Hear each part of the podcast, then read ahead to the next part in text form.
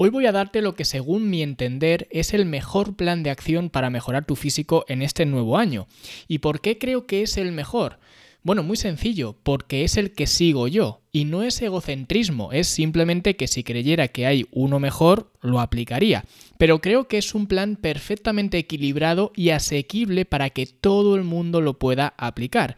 Y quién sabe, lo mismo tú eres una de esas personas que puede beneficiarse de él. En ese caso, estaré encantado de que me lo robes. Así que quédate al otro lado porque comenzamos. Yo soy Luis Carballo y esto es el podcast de Fitness en la Nube.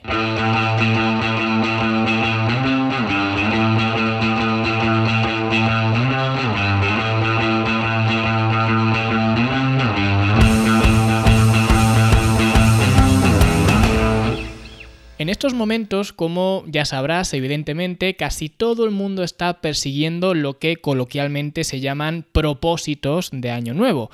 Y ya deberías saber, al menos si me sigues durante algún tiempo, deberías saber que esto es lo más ridículo que puedes hacer. Y ojo, no me malinterpretes, porque si te has propuesto cambiar algo, sea lo que sea, en este 2024, vea por ello, no seré yo quien te diga que hagas lo contrario. Pero mucho me temo que es una estrategia bastante perdedora, porque al final estás apostando por un deseo, por un propósito, que su propia palabra lo dice, propósito. Y un propósito no es un plan. Así que hoy voy a compartir contigo mi plan para mejorar mi físico este 2024, aunque realmente esto es atemporal, lo podrías aplicar para cualquier año y en cualquier momento del tiempo y realmente no es demasiado elaborado. No es un plan que veas que tiene demasiadas cosas o es demasiado complicado. A mí me gustan las cosas relativamente simples y creo que este plan es lo suficientemente simple como para que lo puedas seguir. Pero te puedo asegurar que a pesar de la simpleza de este plan, si lo copias hoy, el año que viene por estas fechas me lo estarás agradeciendo. Y para empezar, si hablamos de un aspecto fundamental, evidentemente, como todo el mundo sabe, es la alimentación. En el tema de la alimentación hay muchas maneras de controlar tu alimentación, porque una cosa hay que dejar clara. Si quieres mejorar tu alimentación de alguna manera, o si quieres, que todo el mundo ya sabe que la alimentación pues repercute en muchas otras funciones de nuestra vida diaria, por ejemplo, pues el control del peso, evidentemente si quieres perder peso o lo que sea, necesitas controlar la alimentación. O si quieres mejorar tu alimentación, ya sea de una forma ya digo, cuantitativa en el sentido de las cantidades o cualitativas, sea como sea, tienes que controlar tu alimentación. Porque decir este año voy a comer mejor, eso es algo bastante abstracto y es imposible de medir. Por tanto, sea como sea, si tienes cualquier objetivo, propósito, estrategia, llámalo como quieras, que involucre la alimentación, necesitas una forma de controlar la alimentación. Por eso yo estoy en general bastante en contra de este movimiento de comer de forma intuitiva y este tipo de cosas. Esto no sirve porque ya llevas comiendo de forma intuitiva toda tu vida y ya estás viendo que no te está sirviendo. Por esa razón, la alimentación siempre se tiene que controlar de alguna manera. Y aunque hay varias formas de hacerlo, algunas son más populares que otras, yo lo voy a controlar con la herramienta que siempre he defendido porque firmemente creo que es la mejor, que es un plan de alimentación. Y no un plan de alimentación cualquiera. No buscar en Google quiero un plan de alimentación o una dieta, si queremos utilizar ese, término, un plan de alimentación o una dieta o preguntárselo a ChatGPT ahora que está tan de moda. No, un plan de alimentación que esté diseñado por y para ti. O en este caso, un plan de alimentación que yo estoy siguiendo y que voy a seguir, que está diseñado por y para mí. Y hacer esto no es para nada difícil. De hecho, ni siquiera te hace falta un nutricionista que mucha gente se pone pues esa limitación de decir, oye, yo es que no sé cómo hacer esto, me hace falta un nutricionista y ojo, si tienes que ir a un nutricionista o te quedas más tranquilo o lo que sea, ahí están esos profesionales, pero que sepas que no te hace falta. Porque lo único que te hace falta son las herramientas adecuadas para diseñar ese plan de alimentación, no te hacen falta los conocimientos de un nutricionista, que ojo, repito, si los tienes está muy bien, o si quieres acudir a uno, pues está muy bien, no sé yo quien te diga lo contrario, pero que sepas que no te hace falta. Que simplemente con una herramienta como la que utilizamos en la academia, que es el planificador nutricional, esa herramienta que me llevó mucho tiempo de desarrollar y lo hice sencillamente, primero para poder utilizarla yo y luego también, evidentemente, para hacer que los planes de alimentación de los alumnos sean mucho más sencillos de diseñar y sobre todo mucho más eficientes. Porque esa es la forma más fácil y como digo, sobre todo más eficiente de poder diseñar no un plan de alimentación, sino tantos planes de alimentación como tú quieras, sin límite. Puedes hacerlos tanto para ti, puedes hacerte un plan de alimentación cada día, por ejemplo, un plan de alimentación semanal donde el lunes comes X cosas, el martes X cosas, el miércoles X cosas, cada día vas cambiando, o puedes hacer planes de alimentación, yo que sé, para tus clientes, si es que tú mismo eres un nutricionista o lo que sea, puedes hacerlo como tú quieras. El planificador nutricional lo puedes aplicar de la forma que, quieras. Aquí, evidentemente, yo siempre recomiendo, digamos, a la gente que me dirijo es para que lo apliquen en ellos mismos. Pero bueno, repito, lo puedes hacer como quieras. Puedes hacer un plan de alimentación y luego modificarlo o luego pues decir, oye, no me gusta este plan, voy a crearme uno nuevo y desechas el que tienes y creas otro nuevo. No sé, lo puedes hacer como tú quieras. Repito, es la herramienta más eficiente y sobre todo más práctica para diseñar un plan de alimentación y está al alcance de cualquier persona. Y esto está dentro de la academia. Y yo diseñé mi propio plan usando el planificador nutricional y ahora lo único que tengo que hacer es seguirlo. Ya está. No me preocupo de nada más y modificarlo en el caso de que sea necesario en función de los resultados y en función de, bueno, de más cosas que no me quiero pues eh, poner más profundo en este tipo de cosas, pero simplemente una vez que tienes un plan, en este caso un plan de alimentación, que por eso me gusta llamarlo plan de alimentación en lugar de dieta como tal, porque creo que ejemplifica mucho mejor lo que en realidad es, porque es un plan, una vez que tienes ese plan, Solo tienes que preocuparte de seguirlo, con lo cual hace las cosas mucho más simples y mucho más fáciles. Y además, junto con este plan de alimentación diseñado por y para mí, que repito y reitero y siento ser tan pesado, pero creo que esta es la única forma de que puedas adherirte a un plan de alimentación. Porque si yo te doy un plan de alimentación, puedes tener por seguro que no te vas a adherir a ese plan de alimentación, más allá de unas pocas semanas unos pocos meses si es que tienes la suficiente resistencia como para hacerlo, pero al final lo vas a acabar desechando, que es lo que le ocurre a todo el mundo cuando sigue planes de alimentación que les ponen incluso un nutricionista.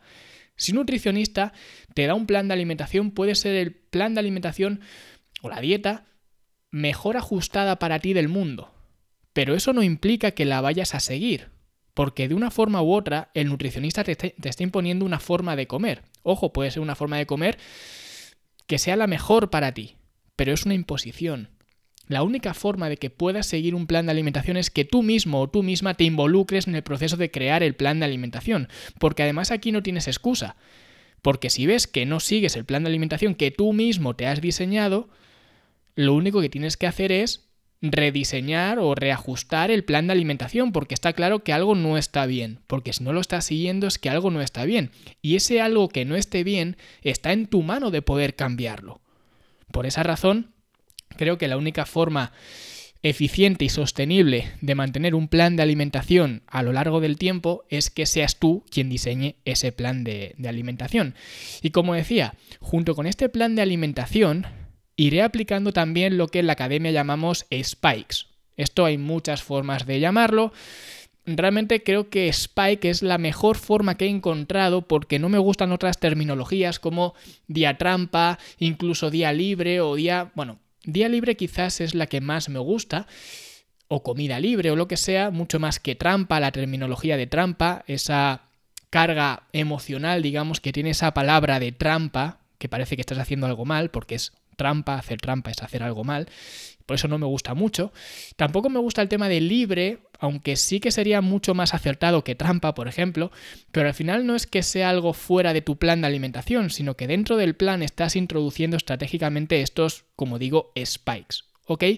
Entonces, estos spikes que la utilidad de estos spikes es básicamente para poder mantener esa pérdida de grasa y sobre todo para hacer el plan de alimentación mucho más sostenible, ¿ok? Estos spikes en mi caso los aplico cada 7-14 días. En la academia, en la periodización nutricional, en el módulo de periodización nutricional, está perfectamente explicado cómo adentrarse en este mundo de los spikes, porque esto no es para todo el mundo. Pero puesto que hoy os estoy contando mi plan para este 2024, pues os cuento que yo aplico estos spikes y tú también puedes aplicarlos, pero no los vas a aplicar de la misma forma en la cual los estoy aplicando yo, sencillamente porque posiblemente no estés en la situación que estoy yo ahora. Entonces, por esa razón, en la periodización nutricional te enseño cómo te puedes ir adentrando en este mundo de los spikes poco a poco, para que de esta manera puedas disfrutar mucho más de las comidas libres, eventos familiares y ese tipo de cosas. Pero en cualquier caso, que sepas que yo estoy aplicando estos spikes, ya digo, de forma estratégica, cada 7, 14 días, normalmente cada semana, por tanto cada 7 días. Y en cuanto al entrenamiento, tampoco me he calentado demasiado la cabeza. Ya hemos dejado atrás el tema de la alimentación, que ya hemos visto que tampoco es que sea nada extraordinario, un plan de alimentación que, repito, idealmente se ha diseñado por y para ti. Luego además lo aderezas con esos spikes para hacerlo mucho más eficiente y sostenible. Y luego con respecto al entrenamiento, yo entreno tres días por semana. Lunes, miércoles, viernes. Un sistema más que probado, un sistema que funciona y un sistema muy sostenible, porque cualquier persona lo puede hacer. Entrenar lunes, miércoles y viernes, a lo mejor en tu caso no puedes lunes, miércoles y viernes y tienen que ser martes, jueves y sábado. Siempre recomiendo, especialmente cuando vas a entrenar tres veces por semana, hacerlo en días alternos. Es decir, no entrenes lunes, martes y miércoles. Porque entonces estarías desde el miércoles hasta el siguiente lunes sin entrenar. Y hay muchos días ahí que dejas sin entrenar y luego metes mucha carga de trabajo de lunes a miércoles, todo seguido. Entonces, lo que aconsejo es que distribuyas esa carga de trabajo a lo largo de la semana. En mi caso, lunes, miércoles y viernes funciona perfectamente y los días que no entrene, los días de descanso, lo que hago es lo que recomiendo en la academia que haga la gente, los alumnos, es trabajo de broga.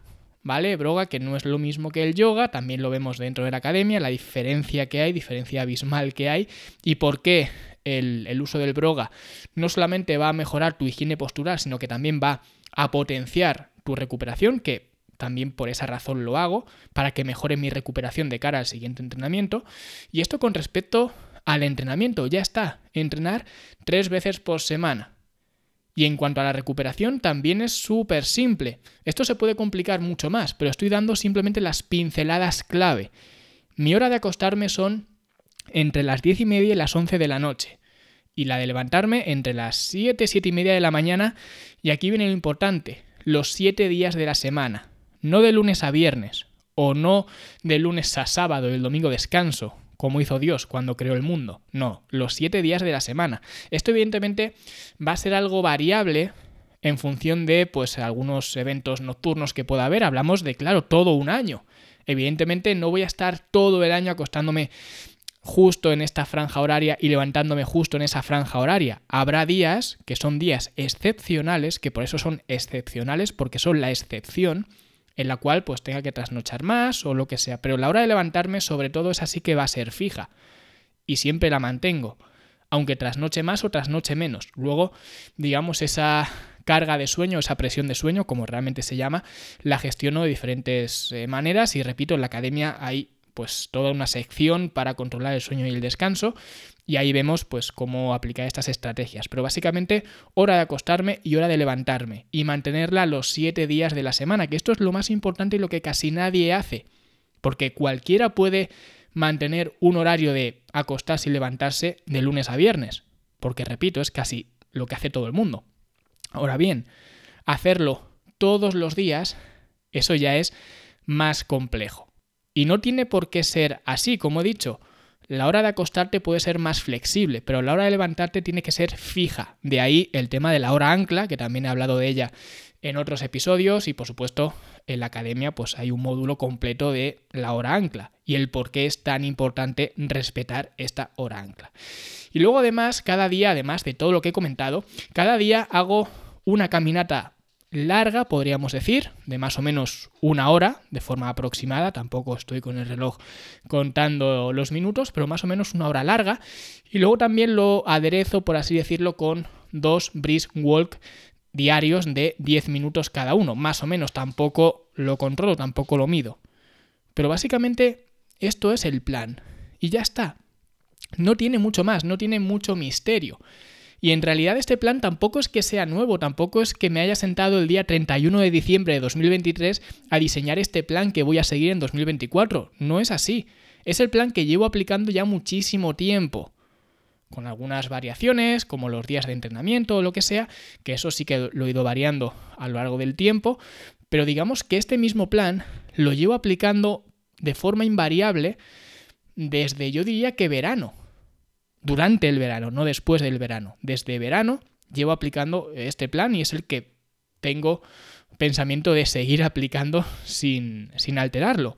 Simplemente te lo cuento hoy a estas eh, puertas o digamos recién entrando en este nuevo año, simplemente porque si estás en busca de un plan para este inicio de año, creo firmemente que este es el que mejor puedes seguir, o al menos es el que yo te puedo recomendar, porque creo que es el que mejor funciona. Y repito, no es por egocentrismo, es porque yo lo estoy siguiendo. Si pensara que hay otra cosa mejor, te recomendaría otra cosa.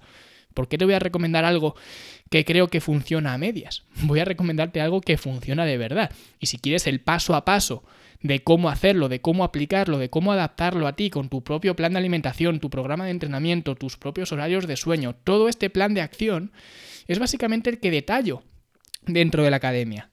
Y además estas navidades he actualizado lo que es el plan de operaciones haciéndolo incluso más práctico para que no tengas digamos ninguna duda de cómo hacerlo o de qué aplicar o en el momento en el cual aplicar cada cosa. Lo tienes todo detallado en ese plan de operaciones. Así que si quieres unirte a este plan, si quieres unirte a la academia, poner en práctica este plan, adaptarlo a ti lo máximo posible, en la academia te enseño a hacerlo y esto lo tienes en fitnesslanube.com barra academia. Hasta aquí el episodio de hoy, espero que te haya gustado, si ha sido así, dale like, suscríbete, deja un comentario bonito y nosotros nos escuchamos como siempre la semana que viene. Hasta entonces, hasta luego.